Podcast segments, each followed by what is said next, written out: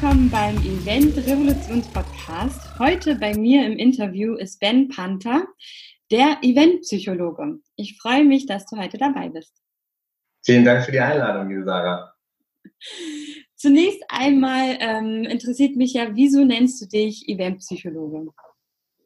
Das hat sich so ein bisschen ergeben. Also ich habe ja einen Master in Psychology and Management, also klassisch Wirtschaftspsychologie und wollte aber nie irgendwie in diese Richtung klinische Psychologie und habe nebenher während dem Studium schon immer Events gemacht, war da auch schon immer unterwegs. Und dann hat sich das irgendwann so rauskristallisiert, dass ich eben neben dem reinen Eventmanagement auch Beratung mit angeboten habe. Und die Kunden kamen dann irgendwann und haben gesagt, das Eventmanagement, das machen wir inzwischen selbst, aber die Beratung können wir die auch so buchen? Und das war dann so der Punkt, wo ich dann angefangen habe, ähm, mir zu überlegen, wie ich mich denn da betitele und Eventpsychologe passt für mich ganz gut, weil mir geht es eben noch ein bisschen mehr als ums Eventmanagement und darum, die, das Tüpfelchen auf dem i dann eben auch noch rauszuholen. Und das ist eben was, was ja, kennst du vielleicht ja auch, manchmal so ein bisschen untergeht, wenn man so im, ähm, am, am Wuseln ist und am Rotieren ist und ähm, dann eben nicht mehr ähm, ja, den, den Blick für jedes Detail dann hat. Und das ist eben was, wo ich eben dann schon gerade in der Vorbereitung dann auch mit angehe ähm, dementsprechend da einfach dann auch nochmal gerade auch für Eventmanager eine sehr gute Basis biete, ähm, dem Kunden dann zu erklären, warum er denn nochmal da ein bisschen mehr machen muss und da ein bisschen was anderes machen muss. Und das funktioniert eben über dieses Psychologiekonzept sehr gut. Ja, perfekt.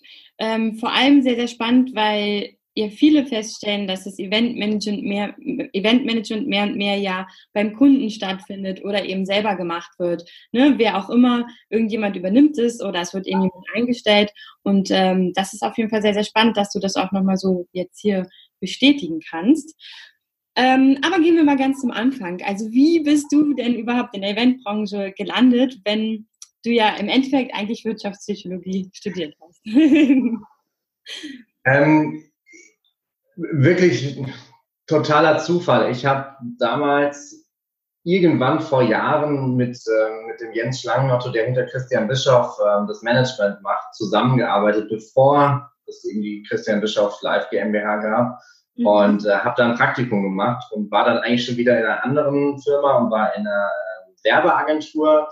Und da rief er mich dann an und meinte so, ja, hier, Notizen aus. Ähm, Christian Bischof hier so ein total cooler neuer äh, Keynote-Speaker und den betreuen wir jetzt, ob du da, ob ich, ob ich da nicht mitmachen möchte. Und, klar, du erster Job, ähm, so direkt nach dem Studium mache ich. Und das war eigentlich so der, der Startschuss, wo ich dann eben ganz am Anfang dann, also die ersten Events für Christian Bischof dann auch ähm, mitgemacht habe oder organisiert habe, so komplett blauäugig, ohne dass ich wirklich Ahnung hatte. Und na, wie das halt so häufig so im Eventmanagement ist, es gibt viele, die ja einfach anfangen ähm, ja, und da bin ich da so reingerutscht, muss ich dann sagen. Und das äh, hat viel Spaß gemacht und da habe ich sehr viel lernen können. Und dann ging es eben weiter und wurde irgendwann größer. Aber das war so der, der Startschuss dazu. Ja. Mhm.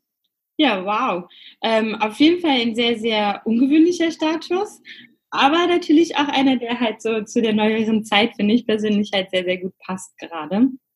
Ähm, und wie ging es dann weiter? Ich meine, du hast wahrscheinlich dann noch deinen Master zu Ende gemacht oder war das nach, genau?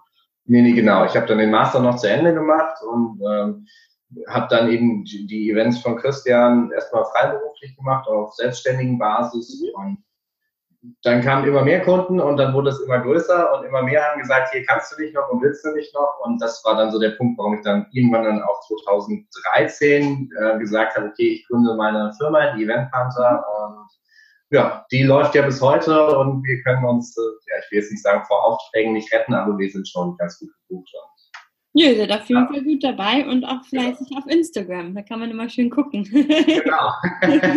Zu welchen Veranstaltungen man vielleicht auch mal zeitgleich sozusagen dann auf einmal sitzt. Genau, sehr, sehr schön. Ähm, willst du ein bisschen mehr über die Agentur erzählen, was ihr in dem Rahmen macht oder wie das überhaupt dazu kam? Also ich muss sagen, für mich ist der Gedanke, eine Agentur selber zu gründen, äh, immer sehr, sehr schwierig gewesen. Aber du hast dann 2013 einfach gedacht, super, das läuft, ich gründe eine Agentur. Also es war für mich am Anfang auch nicht leicht. Also für, für diejenigen, die mit dem Gedanken spielen, ich kann dementsprechend dich da auch verstehen, dass du sagst, ähm, du kannst dir das nicht so vorstellen. Es war nicht leicht. Also die ersten vier Jahre, also jetzt haben wir 2019, 2013 bis 2017 war schon herausfordernd, weil es eben unglaublich viele Steine sind, die man in den Weg gelegt bekommt von, von, von, von der Organisation, von, vom Finanzamt, von irgendwelchen Vorschriften, die einzuhalten sind. Ähm, und das hört auch nie auf. Also das ist jetzt aktuell diese A1-Entsendungsbescheinigung für Mitarbeiter, die im europäischen Ausland sind. Ähm, die ja im Moment als Horrorgespenst durch äh, alle Firmen geistert. Was, ja. ja. man muss sich damit auseinandersetzen, ähm, aber dann funktioniert das auch. Ähm, ansonsten muss ich sagen, hat es mir immer unglaublich gut gefallen, dass ich ein Team habe und dass ich Sachen auch delegieren kann. Also nicht im Sinne von so dieses klassische Modell mit äh, hoher Hierarchie oder sowas, das haben wir gar nicht, sondern bei uns ist es ähm, super viel Selbstbestimmung und ich sage auch grundsätzlich schon beim Vorstellungsgespräch, es geht nicht darum, also bei uns wirst du nicht an die Hand genommen und kriegst eine krasse Einführung, sondern es ist super viel Learning by Doing. Ich sehe uns immer so ein Stück als ähm, Sprungbrett an. Das heißt, man, man kommt hierher, macht seine ein, zwei, drei Jahre bei uns und sucht sich dann was anderes. Ähm, Habe ich mir so gedacht ne? und dementsprechend schönes kalte Wasser rein und ähm, ähm, Training on the Job und so weiter mit unseren Checklisten und so. Ähm, ich muss aber sagen, also wir haben es hingekriegt mit der Agentur, dass wir eigentlich kaum Fluktuationsquote haben. Also unsere Leute, die von Anfang, also die, die angefangen haben, wir sind stetig am Wachsen, ähm, die sind fast alle auch immer noch bei uns an Bord, was ich extrem cool finde, wo mir aber auch extrem wichtig ist. Und ich glaube, das ist auch so einer der Punkte, ähm, der dann wieder in deine Richtung dann auch geht. Ich sage halt grundsätzlich, dass solche Sachen wie, also bei uns kommt keiner ins Team rein, wenn er super qualifiziert ist, aber nicht ins Team passt. Ja, mhm. und äh, das ist mir einfach ganz wichtig. Leute müssen ins Team passen und dann kriegen sie eben auf der anderen Seite auch solche Goodies in Anführungszeichen, wie zum Beispiel, dass wir keine festen Arbeitszeiten haben. Also jeder kann kommen und gehen, wann er will. Und jeder schreibt sich seine, seine Arbeitszeit auf. Und dementsprechend jetzt gerade im August ist bei uns kaum jemand hier, weil wir keine Events haben. Und dementsprechend die Überstunden, die irgendwo angefallen sind, werden jetzt gerade abgefeiert und schön viel Urlaub. Und da sage ich auch nicht, also wenn, ne, wenn du dann halt einfach mal eine Woche auf Überstunden abfeierst, ähm, kommt jetzt nicht so vor in dem Sinne, aber dann irgendwie drei Tage Überstunden und zwei Tage Urlaub, ähm, dann ist das für mich auch vollkommen legitim und okay, ne? weil ich da einfach sage, ähm, so wie es halt gerade reinpasst. Auf der anderen Seite, wenn du eben auch Events machst, ist es ja dann auch wieder so, dass ich als Firma dann auch wieder sage, okay, jetzt haben wir Freitag, Samstag, Sonntag, wo ihr alle da zu sein habt. Ne? Und dementsprechend ist das, sage ich halt, das muss in beide Richtungen fair sein. Ja, definitiv. Ja, und vor allem ist es ja auch, bei euch sind ja dann noch Sommerferien, richtig? Ja. genau, aber bei uns sind die ja schon zu Ende und das merkt man dann doch auch immer, finde ich. Ähm, es ist auf jeden Fall immer, finde ich so, dass so drei, vier Wochen in den Sommerferien halt wirklich perfekt dazu geeignet sind, ne? Eben diesen Überstundenausgleich dann eben einfach, ähm, ja, wieder auf Null zu setzen für die nächsten Quartale. Genau. Ähm, um wieder zurück nochmal zum Thema zu kommen, äh, Eventpsychologie. Ich sehe, du hast da hinten auch das Buch stehen, das sehen jetzt die anderen nicht, aber ich Und ich habe auch ähm, schon mal gesehen, genau wo ich mich ein bisschen mehr über dich informiert habe und was du so machst, dass du schon ein Buch geschrieben hast. ähm, wie bist du dazu gekommen und ähm, was war die Intention dahinter? Wie bin ich dazu gekommen? Mir ging es auf den Keks, dass ich die Infos, die mich interessiert haben und die ich sage, die äh, gerade für Eventmanager auch echt mit ausschlaggebend sind. Also gerade so einfach so dieses, äh, wie, wie tickt der Mensch so ein bisschen und wie spreche ich dann eigentlich überhaupt Emotionen, Gefühle an, dass ich eben eine gute Dramaturgie aufbauen kann, dass ich die Infos mir mühsam irgendwo zusammensuchen musste und eben nicht so ein Buch oder sowas hatte, wo ich sagen konnte, okay, und das ist eine Toolbox, ähm, die ich ähm, in die Hand nehmen kann und wo ich auch ähm, einfach mal meinen Mitarbeitern und meinen, meinen, meinen Kunden in die Hand geben. Ne? Und da habe ich mich dann einfach hingesetzt und habe angefangen, ähm, die Texte, die ich in den Jahren davor geschrieben habe, zusammenzuziehen und dann in ein Buch zu packen. Und das klingt jetzt erstmal so schön leicht. Das ganze Ding hat drei Jahre gedauert und ähm, nach drei Jahren war es dann auch fertig. Und ich muss sagen, ich bin immer noch so ein bisschen stolz drauf, weil es also ein zweites Buch ähm, steht immer noch mal auf der To-Do, aber wird, glaube ich, dauern, ein bisschen was umgesetzt ist, weil einfach die, die, die Zeit im Moment nicht mehr da ist. Ne? Und damals ging es ja wirklich einfach darum, ich wollte wirklich was haben, wo ich sage, so, und das kannst du dir angucken. Und da guckst du dir zwei Seiten an und hast wieder drei neue Impulse und kannst sagen, okay, ja, da weiß ich, wie, ich, wie es funktioniert im Event Manager oder wie ich mein nächstes Event noch ein Stückchen besser machen kann. Ähm, Oder auch, was mir da auch ganz wichtig ist, ähm, wie ich meinem Kunden oder meinem Chef erklären kann, warum ich das denn so würde.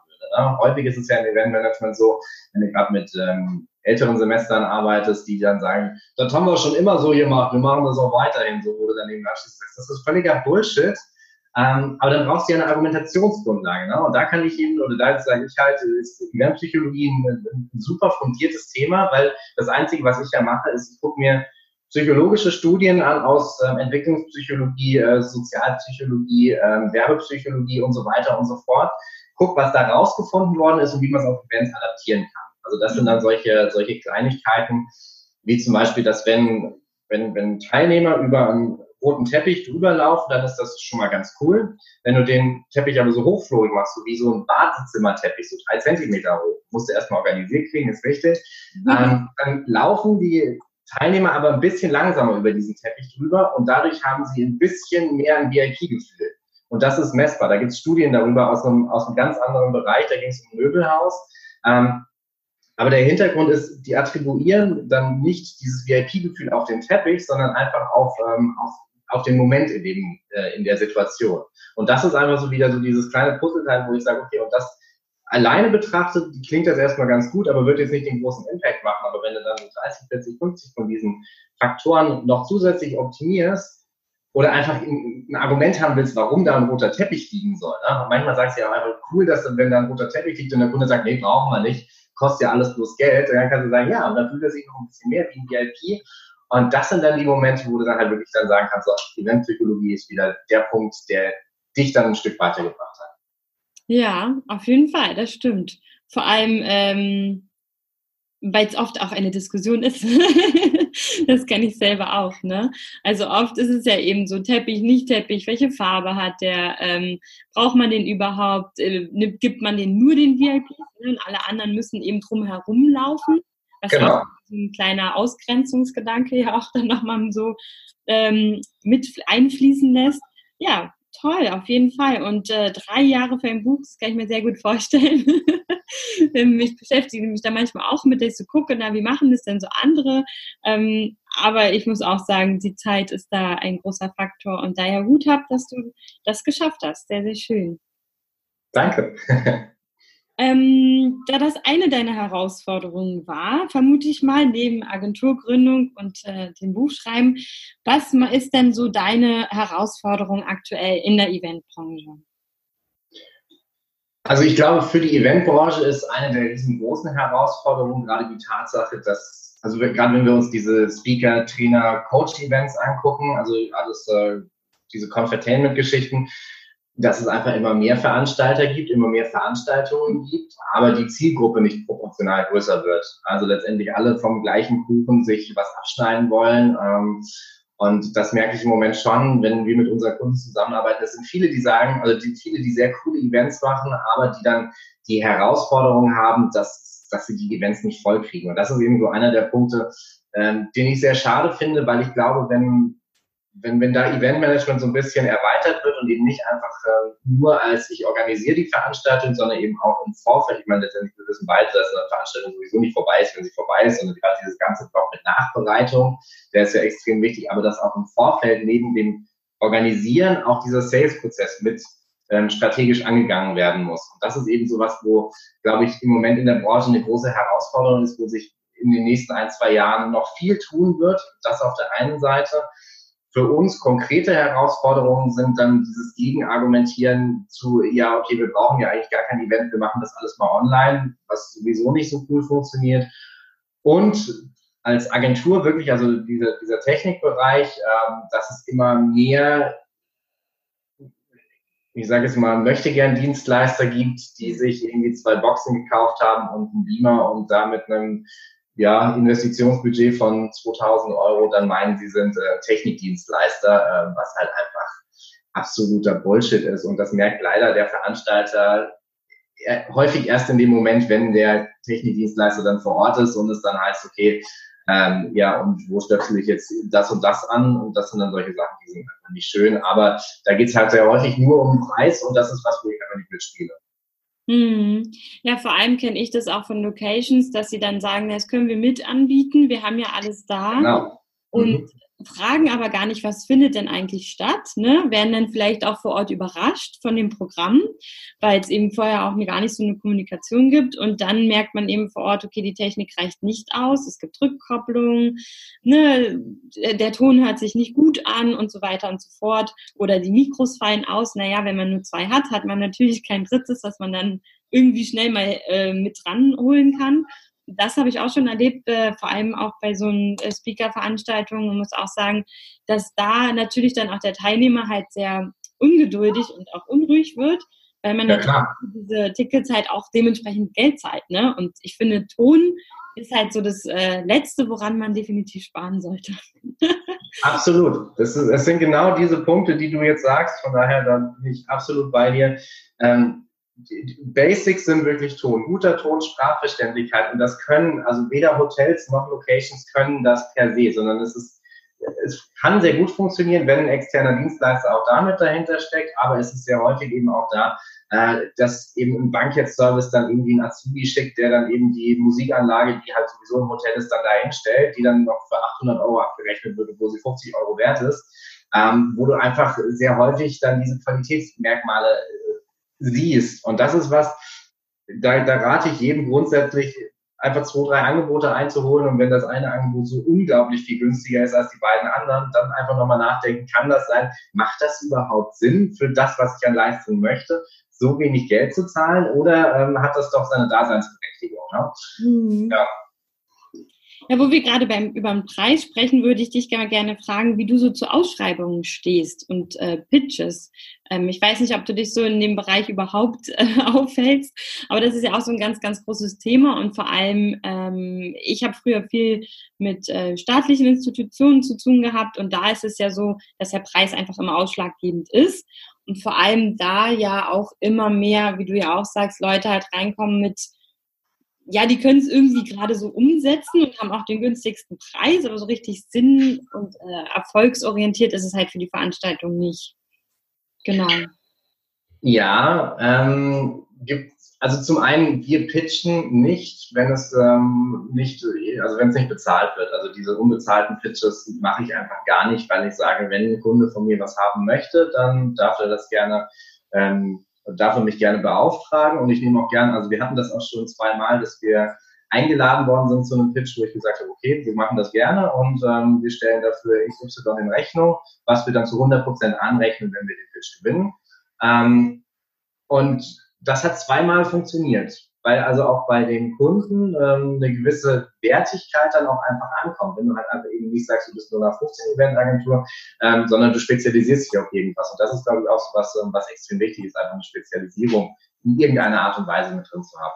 Ähm, ansonsten muss ich ganz ehrlich sagen, ähm, halte ich nicht so viel von, von, von diesem äh, Ausschreibungsverfahren, ja, wie du schon sagst, ne, dann wird das günstigste überhaupt irgendwie angeboten. Wir machen das teilweise mit einem Partner zusammen auch, weil wir eben einfach sagen, allein können wir sowieso nicht alles anbieten, aber mit einem Partner zusammen funktioniert das. Ähm, es ist aber sehr häufig auch so, ja, dass auch gerade jetzt mal weg von diesem Thema Ausschreibung, sondern einfach Kunde, Veranstalter, also Veranstalter möchte Angebote haben, hat eine ganz klare Vorstellung und dann bieten wir ihm einmal das an, ähm, das haben wir jetzt gerade aktuell wieder für eine Veranstaltung, wir bieten ihm genau das an, was er angefragt hat. Mhm. Ähm, und sagen, okay, das kostet XY. Damit sind wir in der Regel deutlich günstiger als äh, alle anderen. Ähm, weil wir eben da eben die, die Branche sehr gut kennen. Ähm, auf der anderen Seite gehen wir aber auch hin und sagen, okay, und jetzt haben wir hier noch ein Angebot, eben dann auch direkt entweder mit 3D-Visualisierung oder zumindest schon mit Grundrissplan, wie wir es machen würden, ne? wo wir eben dann sagen, okay, da und da sparst du, aber dafür machen wir jetzt wahrscheinlich statt einer Leinwand machen wir drei Leinwände hin. Wir hängen aber die Projektoren nicht auf, sondern nutzen Rückprojektionen und dadurch können wir das alles hinstellen. Das geht schneller, dadurch sparen wir Personal und so weiter. Sind dadurch unterm Strich wahrscheinlich trotzdem teurer als bei dem anderen, also bei diesem super günstig, ein Angebot. Ähm, aber es ist was Sinnvolles. Und das ist eben auch so was, wo ich auch immer wieder erlebe, es gibt super viele Dienstleister, die wirklich dann sagen, okay, ich biete halt genau das an, was angefragt ist. Wie gesagt, das ist Bullshit, ne? weil dann hast du irgendwas, ähm, und da muss ich einfach sagen, ich stehe mit meinem Namen hinter der Agentur. Ich, ähm, mir liegt viel daran, dass wir, äh, dass wir zufriedene Kunden haben und das kriege ich eben nur hin, wenn ich einen gewissen Service und ein gewisses ähm, gewisse Dienstleistung auch mit anbiete. Und die fängt eben bei uns schon damit an, dass wir, ohne dass wir den Auftrag und das ist jetzt, da widerspreche ich mir dann wieder, ohne dass wir einen Auftrag haben, dann aber trotzdem, dass wir uns hinsetzen und sagen, so welches Konzept würden wir denn umsetzen? Da geht es jetzt noch nicht darum, dass wir dann die komplette Statik und CAD-Planung komplett umgesetzt haben, aber zumindest, dass wir einmal ähm, mit einem, mit einem CAD-Programm so ganz rudimentär ähm, aufgemalt haben, wo wir was hinstellen würden, Bestuhlungsplan gemacht ähm, und da einfach zeigen, ähm, dass wir uns Gedanken machen, weil das ist einfach, das ist das A und O. Es geht einfach bei Events darum, sich im Vorfeld möglichst viel Gedanken zu machen. Brauche ich dir nicht erzählen. ja, naja, vor allem kann ja der Kunde immer nur noch danach fragen, was er kennt. Und das ist Richtig. ja so unterschiedlich, wie die Kunden sind, halt auch total unterschiedlich von den Branchen, von dem, was sie schon mal erlebt haben. Ne? Also der eine, der sagt, wow, eine Fotobox ist so innovativ und der andere sagt, wow, so wieder hm, habt ihr mal was anderes. Ne? Also klar, ja. das ist einfach ganz, ganz unterschiedlich. Ja, sehr, sehr gut. Das äh, finde ich eine sehr tolle Einstellung. Keine unbezahlten Pitches mehr, das sehe ich genauso. Ähm, vor allem kann man ja halt auch nicht in den Laden gehen und sagen, ich würde mal erstmal das kaufen oder das mitnehmen und dann mal gucken, ob ich es dann bezahle am Ende. Ne? Also hm. das gibt es, glaube ich, auch ähm, nur in bestimmten Branchen, wo sich das so eingebürgert hat. Ähm, genau. Vor.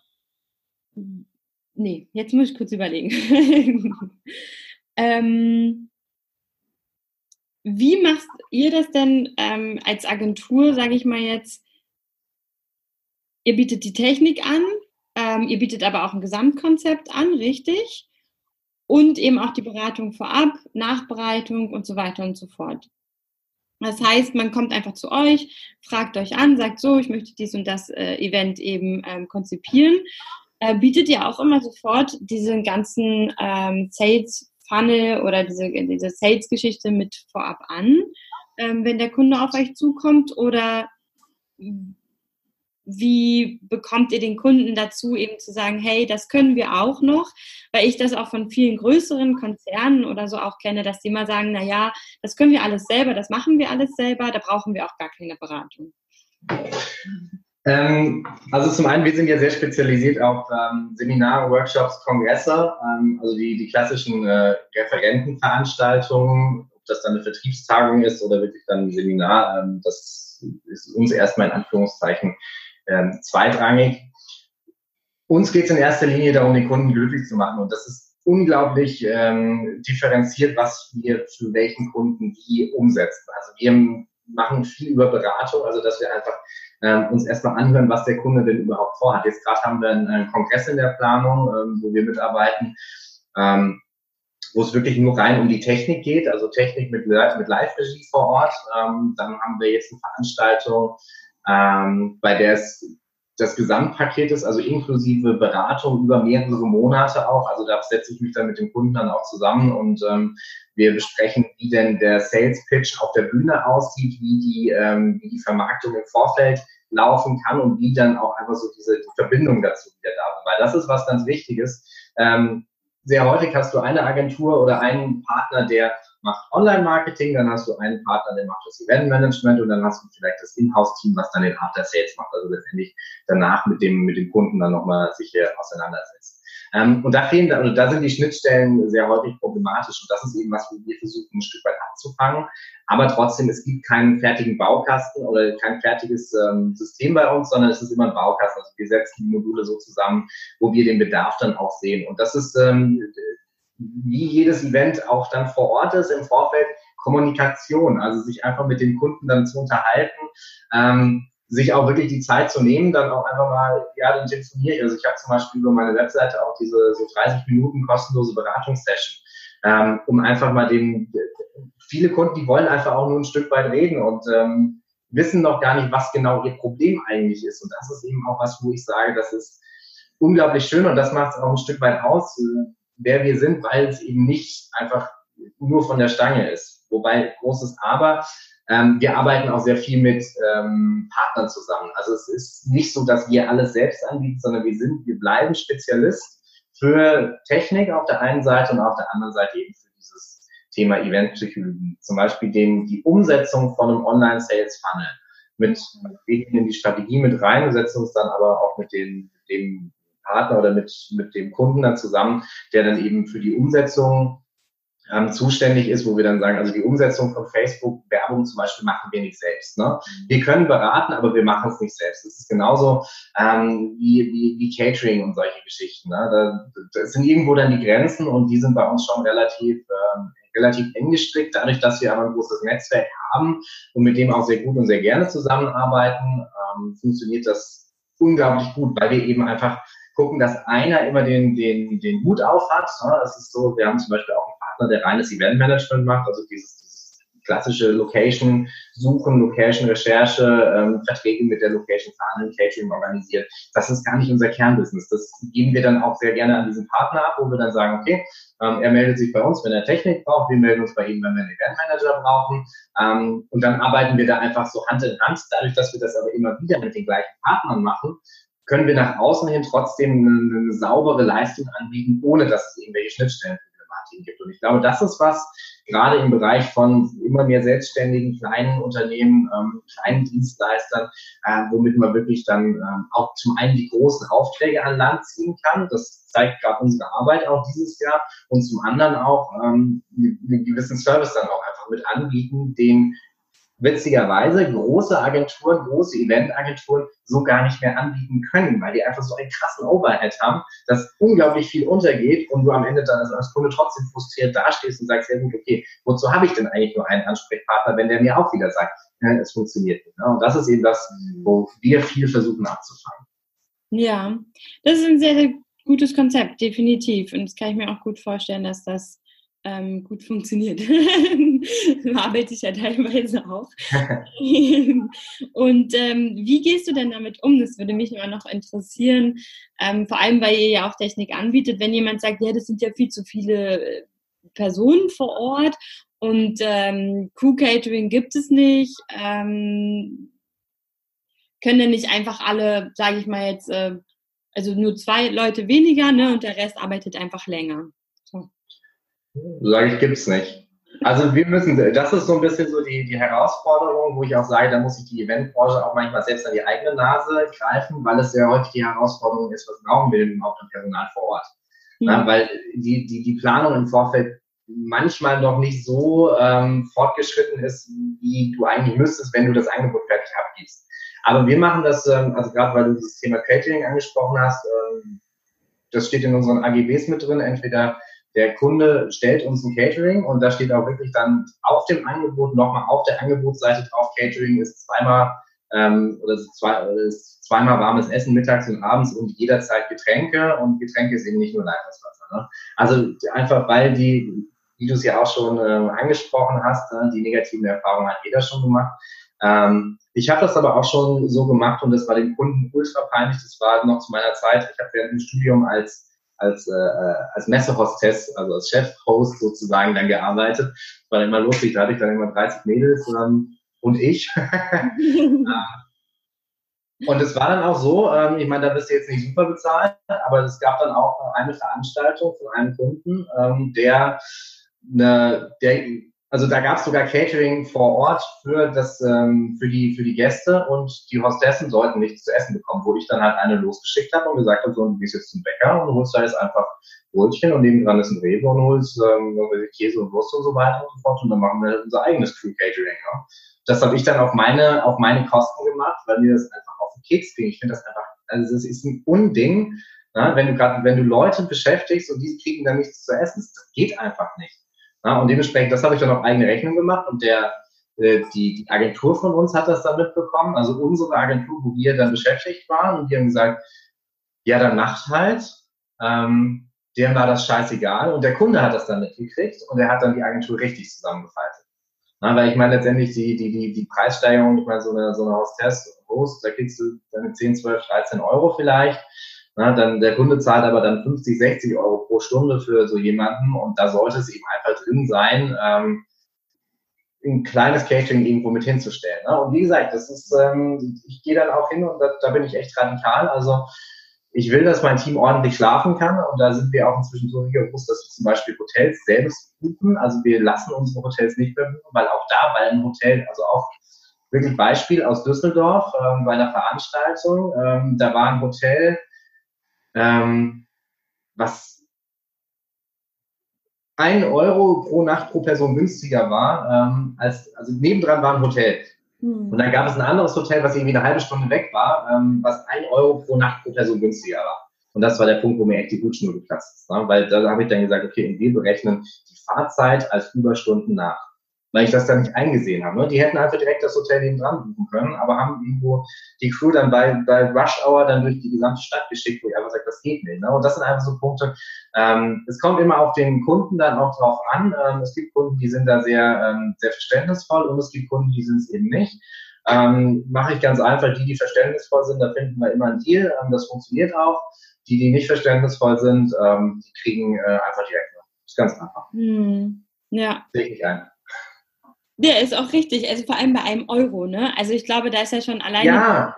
dieser Recherche und Vergleich und so weiter schon eigentlich hinfällig. Wenn man das sieht, kann man sich schon sagen, okay, komm, das ist direkt daneben, nehme ich, das andere ist minimal günstiger, aber lohnt sich schon gar nicht drüber nachzudenken. Richtig.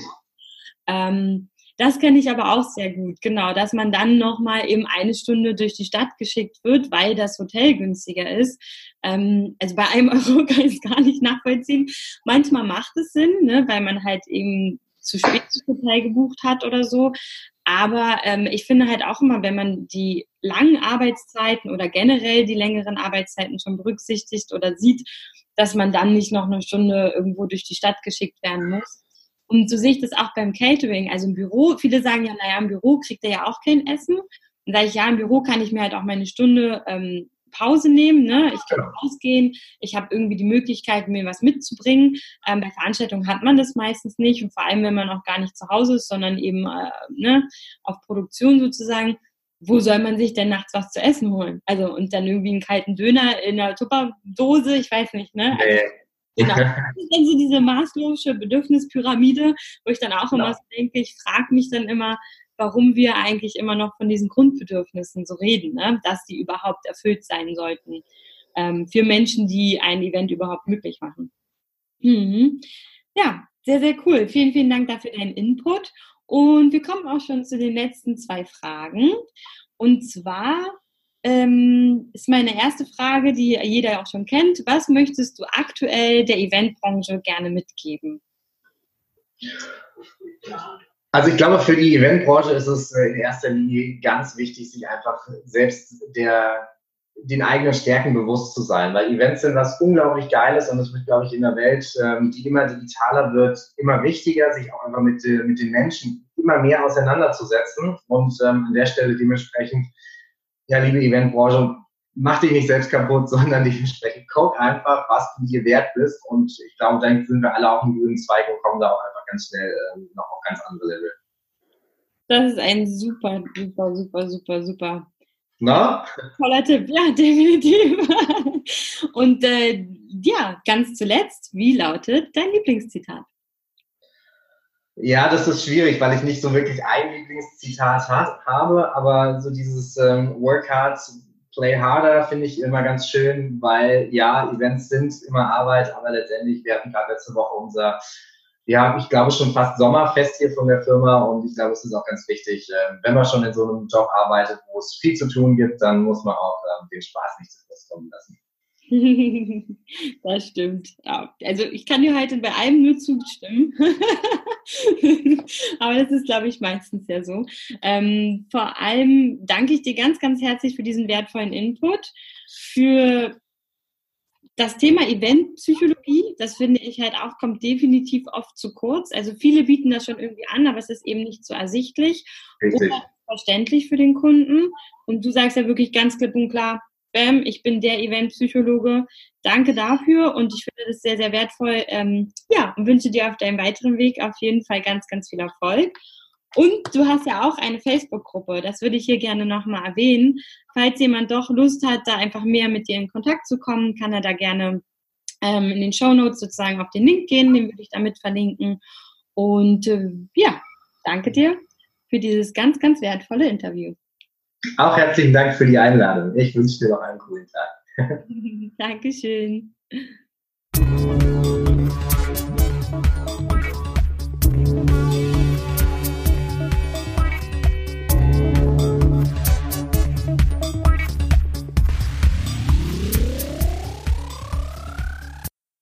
Ich freue mich sehr, wenn dir diese Folge gefallen hat und du mir eine Rezession bei iTunes oder gerne auch einen Kommentar bei Instagram oder Facebook hinterlässt. Wie hat dir dieses Interview mit Ben Panther gefallen? Was möchtest du gerne, dass ich verbessere? Oder hast du vielleicht sogar einen neuen spannenden Interviewpartner für mich? Oder ein Thema, was dich interessiert? Ich freue mich, von dir zu hören und vor allem euch in meiner Facebook-Gruppe näher kennenzulernen. Habt einen ganz wundervollen Tag. Eure Sarah Pamina Bartsch.